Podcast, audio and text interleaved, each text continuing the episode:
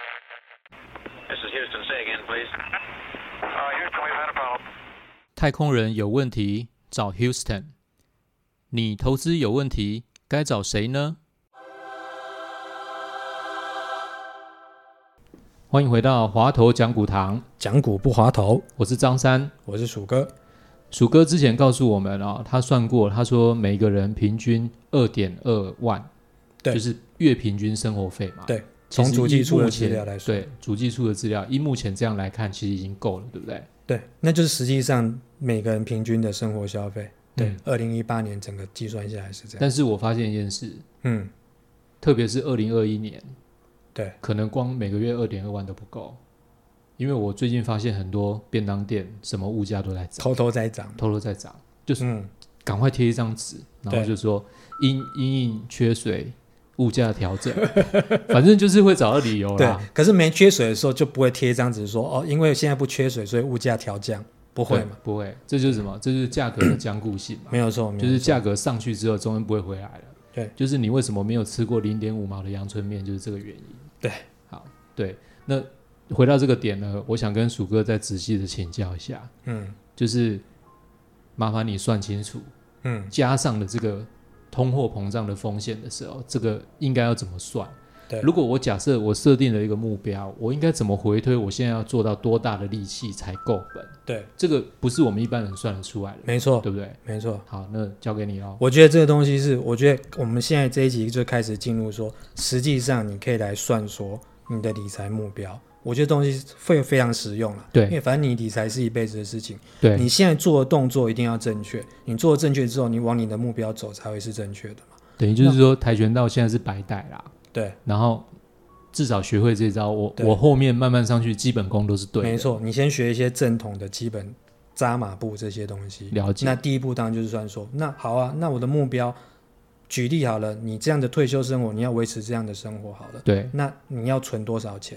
那存多少钱？为什么我们今天要先跟他讲物价这个概念？是说，你三十年现在一碗面，好一碗八十块好了，你觉得你三现在三十岁的年轻朋友，你六十岁，三十年后，你一碗面还会是八十块吗？我不敢想象，一定是一定是涨的吧涨的啊。对啊，因为有可能，比如说某些三 C 产品，它价格可能会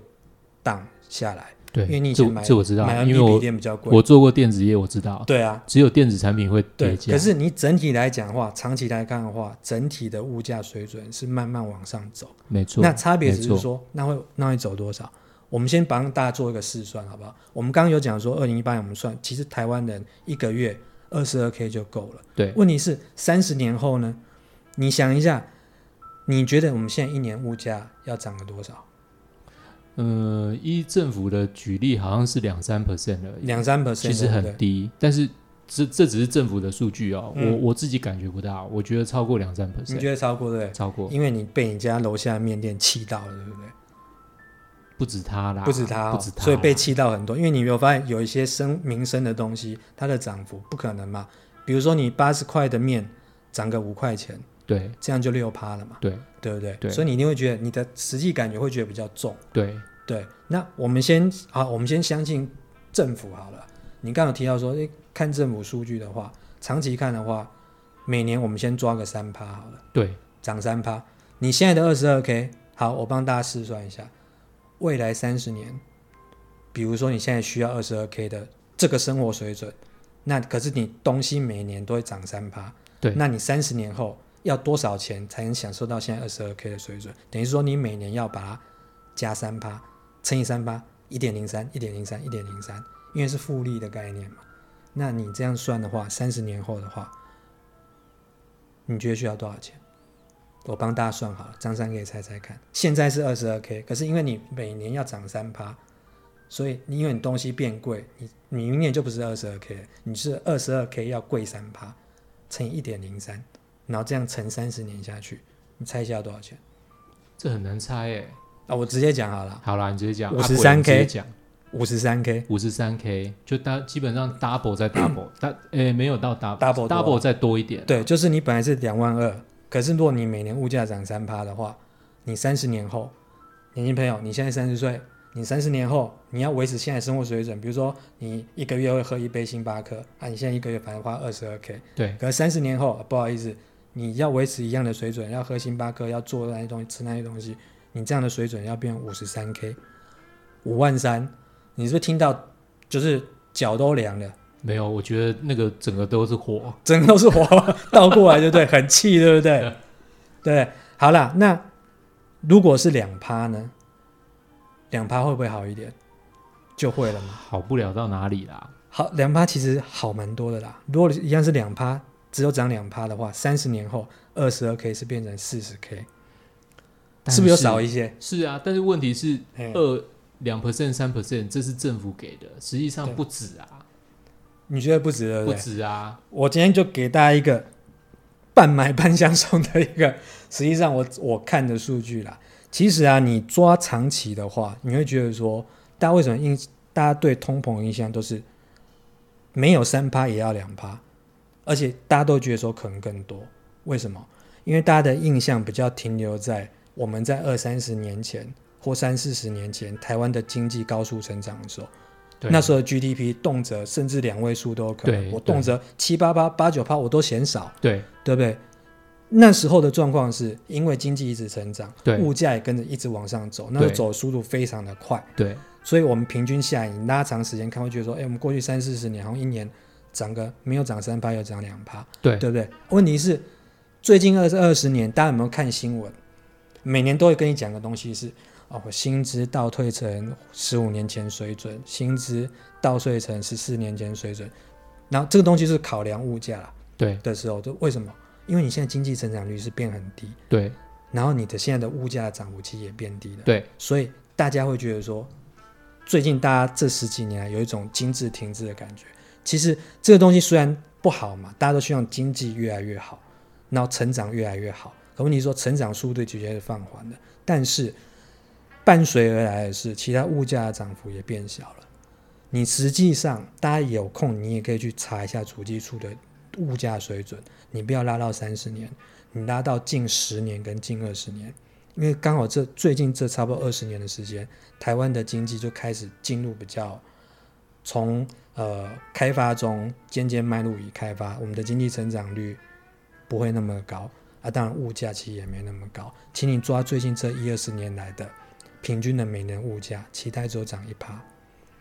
你们一定觉得很难相信，可你们嗯自己可以回去看一下。不太相信。对，可是实际上我就是统用他统们计的统计数对据是，这我觉得样，说，因为我们只能相信，因为我不知道还要相信什么。嗯，对，因为你一定要有一个公公信力的数据的话，对是其实你最近这十年、二十年的那个每一年下来平均的话，其实差不多就是一趴左右水。对所以现在的物价的涨幅远比你想象中的小。对，大家可能会觉得说，因为我每天吃东西，隔一阵子会觉得说面也在涨价，便当也在涨价。可其实同时，你的生活开销，因为你有食衣住行啦、啊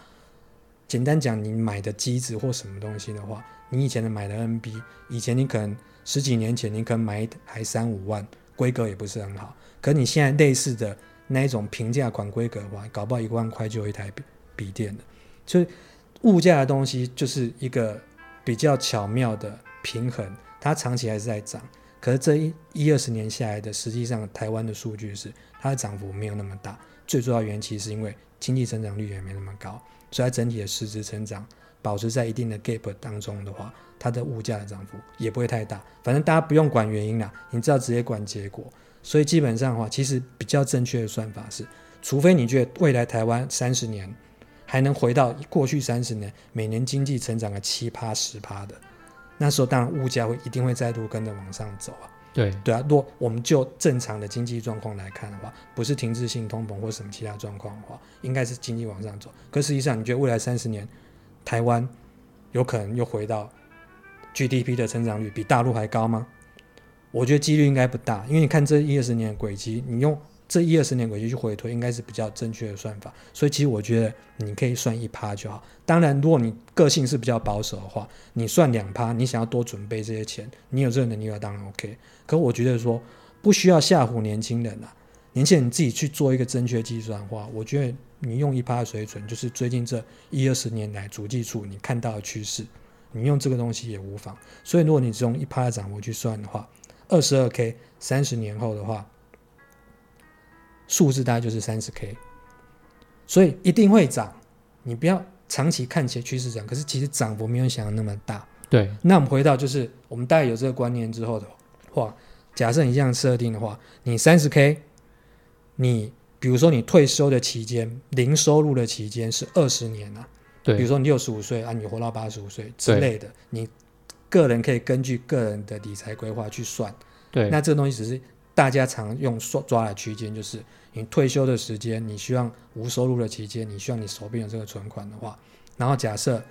你要活这二十年，每个月三十 K 的话，你二十年下来要七百二十万，对，那就是你一个人要的退休金。对，我讲完了，就是这样子，很简单。那你一定会说，那我到六哦，我到六十或六十岁退休，我存到七百二十万，可通膨还继续往上走啊啊，很简单啊，你已经存到七百二十万，对不对？你老了，你也不敢冒险嘛，因为如果你钱减少的话，你钱退休不够花，对，就把它放定存啊，放银行存款啊，每年再去解一部分的定存下应你的生活费。你只要你存到那七百二十万，接下来每年都可以跟着通膨在走，就跟物价涨幅。嗯，因为现在定存零点八啊，物价一年也你等于也是说把1%它左右啊做做抵消掉一对，点点，所以你就想要说，你存到那笔钱之后，接下来你退休那二十年，就算是物价继续涨，问题是你用极度保守的，几乎不算投资的投资，例如说放定存，对等到而且是分笔的定存方式，对，每年去解那笔钱，因为你每年放那边会有利息，对，啊，刚好物价还在涨，对啊，每年刚好就是相对抵消，相对抵消，是，所以你我们用一个比较 OK 持稳的方式，你就假设那七百二十万就是跟着定存，就是跟着通膨在走了的解，话了解，就是那用那七百二十万就活你退休那二十年，所以就是一个人是存七百二，了解，大家都应该有 follow 到我们刚刚讲的那几个逻辑嘛？你用物价这一二十年主基出的水准一点一趴去算，二十二 k 会变成三十 k，三十 k 你退休要活二十年要七百二十万，对假设你是夫妻一起的话，你就是 double 嘛，就夫妻一起努力存，想办法存到这个目标数字。那我们先用单人去算，就是你的目标就是要存七百二十万。对，那你要怎么存？很简单，再跟他讲一个数字。那这东西有牵涉到复利七二法则的计算的话，我们在下一个单元里面再跟大家讲，非常的实用，好，这集听起来有一点点的困难哈、有点好困难。有一点困难，不过没关系，我在节目最后的文字的部分我会加上补充，好不好？如果大家觉得有点难的话，可以看一下文字的部分，有兴趣的朋友呢可以了解一下。好，那我们就先这一集先到这边，这里是滑头讲股堂，讲股不滑头，我是张三，我是鼠哥，我们下次见喽。拜拜。